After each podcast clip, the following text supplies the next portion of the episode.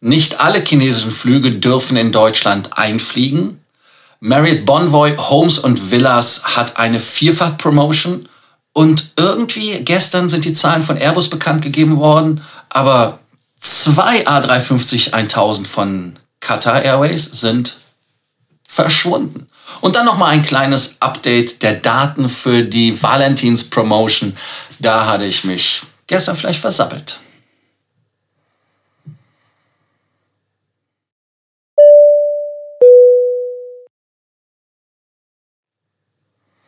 Mein Name ist Lars Korsten. Ich bin hier, um euch mehr Meilen, mehr Punkte und vor allem mehr Status zu bringen. Aber denkt dran, das Abonnieren, Abonnierbefehl, ganz wichtig, Glocke an und kommentieren und liken den Beitrag. Natürlich muss ich auch erstmal Buße tun. Warum? Ganz einfach. Ich habe gestern mich entweder missverständlich oder falsch ausgedrückt. Ich habe es nicht ganz recherchiert, aber im Zweifelsfall habe ich mich falsch ausgedrückt. Die Valentins-Promotion von der Lufthansa findet natürlich nur als Buchungsmöglichkeit bis zum 16. Februar statt. Ich habe mir die Seite hier direkt aufgerufen, nur damit ich es von hier aus sehen kann. Dann die Flüge von Europa nach Europa sind vom 7. Februar bis zum 31. Dezember buchbar, also quasi sofort. Afrika, Mittlerer Osten, Südamerika, erinnert euch, auch vom 7. Februar bis zum 31. Dezember. Und dann äh, gab es die Verwirrung, aber die Verwirrung war auf meiner Seite wahrscheinlich. Der 21. Februar ist erst der früheste Abflugtermin für die USA-Geschichte. Also das heißt 21. Februar bis 31. Dezember buchbar, wichtig, bis zum 16. Februar. Sind ja noch eine Woche, ne? Ja, ist noch eine Woche. Also insofern nicht der 21. Das war meine Schuld Mea culpa. Danke übrigens, dass ihr abonniert habt, Glocke angemacht habt und so weiter. Also, danke. Wollte ich natürlich nicht vergessen. Ähm, erstes Thema, ja, erstes Thema fangen wir einfach mal an. Äh, die Bundesregierung hat ja sich jetzt dem Thema angenommen mit der Situation in Hongkong für die Cruise. Und zwar insofern, in Amerika ist das ja schon passiert. Die Amerikaner haben ja, wir erinnern uns an den Delta-Flug, der nach San Francisco, glaube ich, zurück umgekehrt ist, nach sechs Stunden Flug, die ähm, reziproke Maßnahme ergriffen, dass auch chinesische Flieger nicht kommen dürfen. Und das hat die Bundesregierung klammheimlich anscheinend auch gemacht. Klammheimlich, weil man sich eine große Glocke gehängt hat. Das heißt also, man will, genauso wie der Kollege, der gestern gehämmert hat, heute pünktlich auch gerade anfängt zu hämmern. Ich finde das Banane, aber gut, was willst du machen? Müssen wir durch. Ähm, es ist auf jeden Fall so, dass die Chinesen, wenn es um Crewbehandlung geht, doch sehr, sehr spezielle Formen der Crewbehandlung haben. Also wir hatten ja zum Beispiel auch mal gehört, wie das in den Quarantänehotels vonstatten geht bei der bei China-Flügen und gerade jetzt auch, wenn man sich das anschaut, dass man als Crew sich selbst isolieren muss und so weiter und so fort. Und jetzt werden aber Crews teilweise weggesperrt für Wochen, wenn sie positiv getestet werden. Und man will das halt wirklich nicht im Fall der Lufthansa wieder hinnehmen. Man hat zwar die äh, Swiss-Flüge gestrichen, man hat hier auch die äh, Lufthansa-Direktflüge gestrichen, Cargo geht immer noch. Aber die Schutzmaßnahmen gegen Omikron sind ja überbordend und Besatzung von den Flugzeugen aus Hochrisikoländern müssen dort nach Ankunft 14 Tage in Quarantäne. Und ähm, auch Hongkonger Frachtpiloten dürfen sich nach Umläufen zwar weiterhin in der eigenen Wohnung isolieren, aber, und so wird es halt auch berichtet, müssen ein Armband tragen, damit sie überwacht werden. Hatten wir in Abu Dhabi ja auch. Und äh, diese volatile Situation, das heißt also, dass selbst die Flüge, die in der Luft sind, ja noch umgeleitet werden, weil man in China auf eine Idee kommt, was zu ändern, das ist halt problematisch. Und deshalb hat man jetzt gesagt, hey, warum soll das so sein? Es ist ja auch so zum Beispiel, äh, dass man, wenn man mit einer, als einer Fluggesellschaft Passagiere nach China bringt, wo sich ein gewisser Prozentsatz oder Anzahl, ich glaube, ich weiß gar nicht mehr, wie viel war das. Auf jeden Fall, dann werden die Flüge gesperrt für 14 Tage, also quasi eine Stopptaste gedrückt. Austrian Airlines ist Opfer geworden, dann Emirates ist Opfer geworden, um nur zwei zu nennen. Und ich finde das in meinen Augen doch relativ problematisch. Warum? Die Fluggesellschaften machen schon sehr viel, um die Flüge sicherer zu machen. Das heißt, die Leute werden mit PCR-Test nur angenommen für die Flüge. Dann werden noch mal vor dem Abflug Tests gemacht. Und äh, das andere ist der CT-Wert, der ja in Deutschland bei 30 ist. Ab 30 und drunter gilt man ja quasi nicht mehr als ähm, krank oder als Corona. Ähm, Patient, sondern in China ist es 40, also ein wesentlich höherer Wert, 25 Prozent mehr.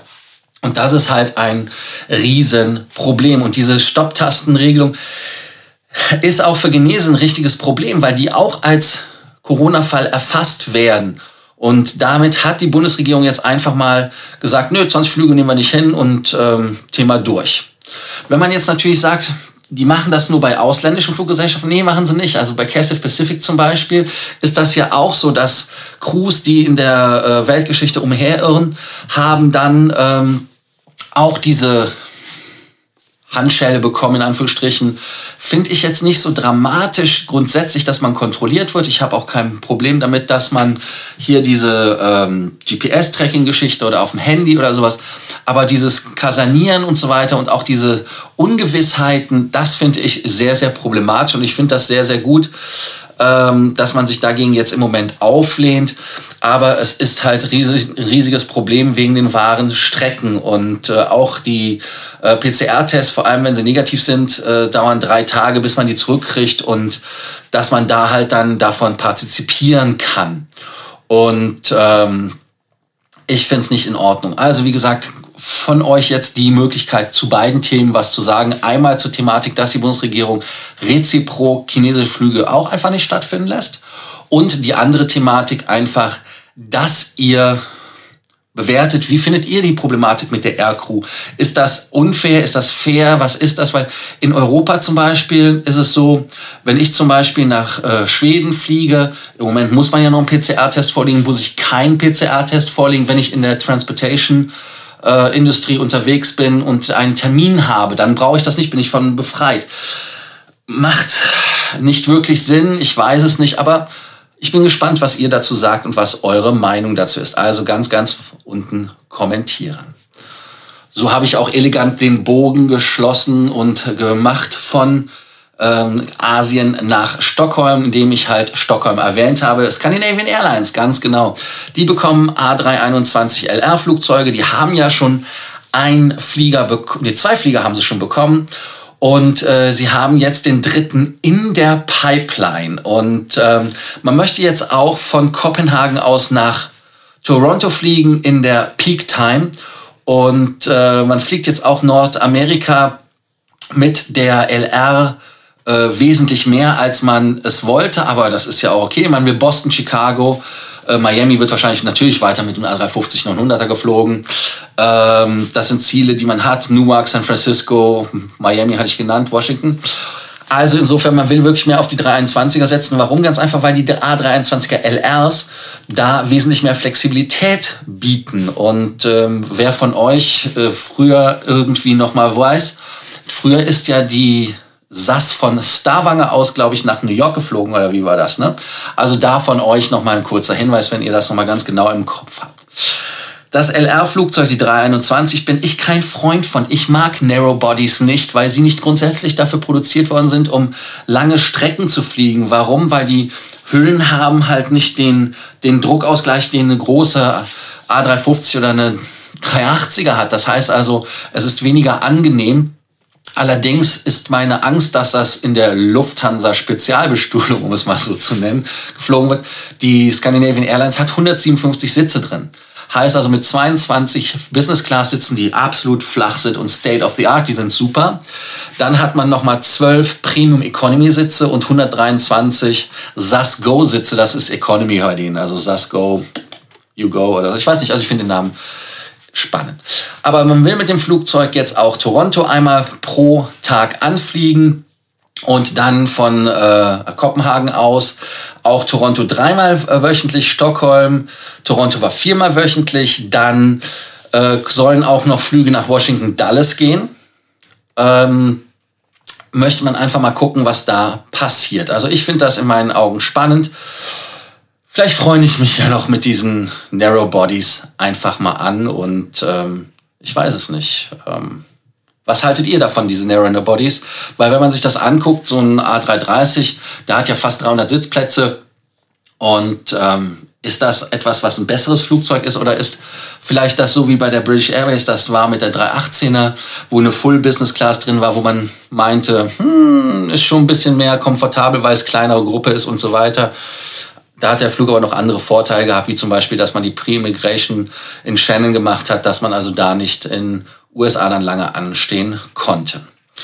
Also, Boston wird auch nochmal angeflogen, sechsmal wöchentlich. Dann ähm, das hatte ich vergessen. Genau, hatte ich sonst noch was vergessen? Nein, ich glaube, ich habe alles genannt. Genau, erstes Flugzeug war äh, im Oktober 2020 ausgeliefert worden, zweites ist im September ausgeliefert worden und das dritte kommt jetzt ganz einfach demnächst. So, damit habe ich doch alles gesagt, was zu dem Thema zu sagen ist. Ich freue mich auf eure Kommentare, ob ihr jetzt auch Freunde der Narrowbodies seid.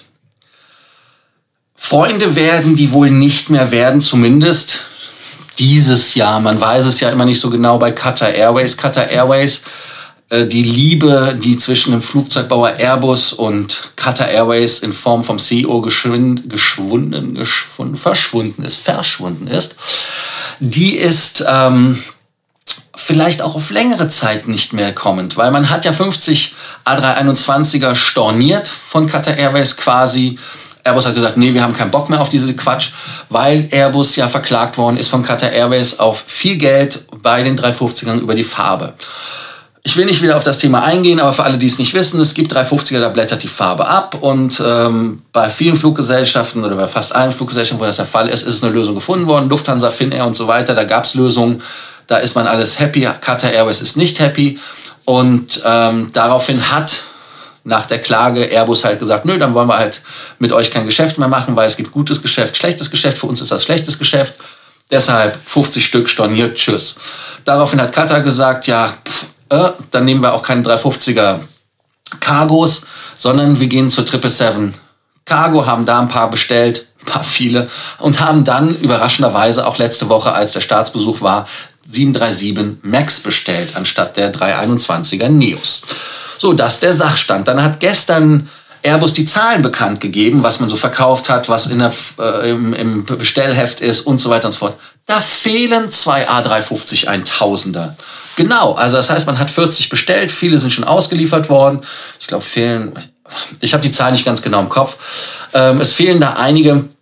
Und aber auf jeden Fall hat zwei, ähm, hat man ein, genau 21 Stück, glaube ich, ähm, die noch bestellt worden sind.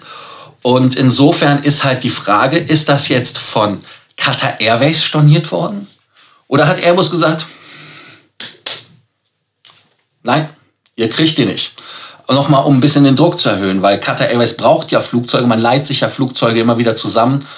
Und ähm, Cathay Pacific hat Flugzeug geliehen, äh, die haben dann Wetlease oder was Wetlease von Oman Air genommen. Also insofern, die brauchen Flugzeuge und damit wäre das für die ein Riesenproblem.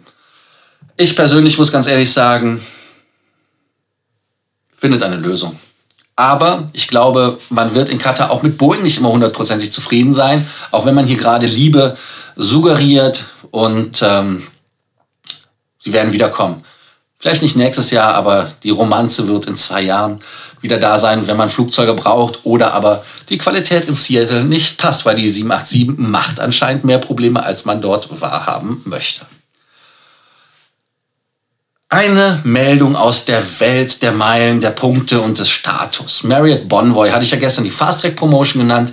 Es gibt jetzt bei Homes and Villas eine Vierfachaktion und zwar, wenn man äh, heute bis zum 11. Februar bucht, bekommt man bis zum 31. März 2022 vierfache Punkte. Ganz genau. Die Homes and Villas ähm, ist einfach so eine Art ich nenne es jetzt einfach mal Airbnb auf Hotelbasis oder sowas. Und äh, man bekommt normalerweise 10 Base Points plus 15% Bonus. Geht ab, ne? Geht ab. Ich habe es aber mittlerweile lokalisieren können. Ist übrigens über mir. Oben. Oben. Ich habe es beobachtet.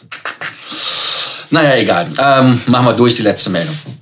Und da gibt es fünffache Basepunkte, nicht wie zehnfache. Das müsstet ihr eigentlich wissen, also nur damit ihr das wisst als Stichwort. Und ähm, man bekommt dann 5 Base-Punkte plus 15, das ist vierfach Promo pro, pro Dollar. Das sind dann 20 Punkte pro US-Dollar als normales Mitglied. Als Silbermitglied kriegt man natürlich auch die 5 plus 15, kriegt die 10-fach Bonusprozente drauf. Das sind dann 20,5, äh, 10 Prozent, Entschuldigung, 10-fach, 10 Prozent. Dann geht es weiter mit der ähm, mit dem Platin-Status, da gibt es 5 und 15 Prozent, vierfach Dollar sind dann 50 Prozent, das sind dann 22,5 Punkte pro US-Dollar. Wer Titanium ist, kriegt 75 Prozent Bonus, das sind dann 23,75. Wer Ambassador ist, kriegt auch nur 23,75 Punkte, weil da keine Steigerung mehr drin ist. Also insofern ähm, weiß ich jetzt nicht, ob sich das für jemanden lohnt, aber wer da übernachtet, kann das natürlich für sich nutzen. Wichtig ist, dass das erst ab drei Nächten zählt und ähm, die Vierfachpunkte hat sich jetzt etwas relativiert und äh, damit schauen wir uns das dann gleich weiter nochmal an, wenn es läuft. Aber ich muss ganz ehrlich sagen, ich bin kein großer Freund von diesen Home and Suites. Ihr könnt ja sagen, was ihr davon haltet. Und ganz, ganz wichtig, vergesst nicht, den Kanal zu abonnieren. Vergesst nicht, die Glocke anzumachen. Vergesst nicht, kommentieren und uns zu liken. Danke dafür, dass ihr es gemacht habt. Danke, dass du da oben nicht so viel gehämmert hast. Und bis morgen wieder in Alter und in Frische. Und danke übrigens für die Genesungswünsche.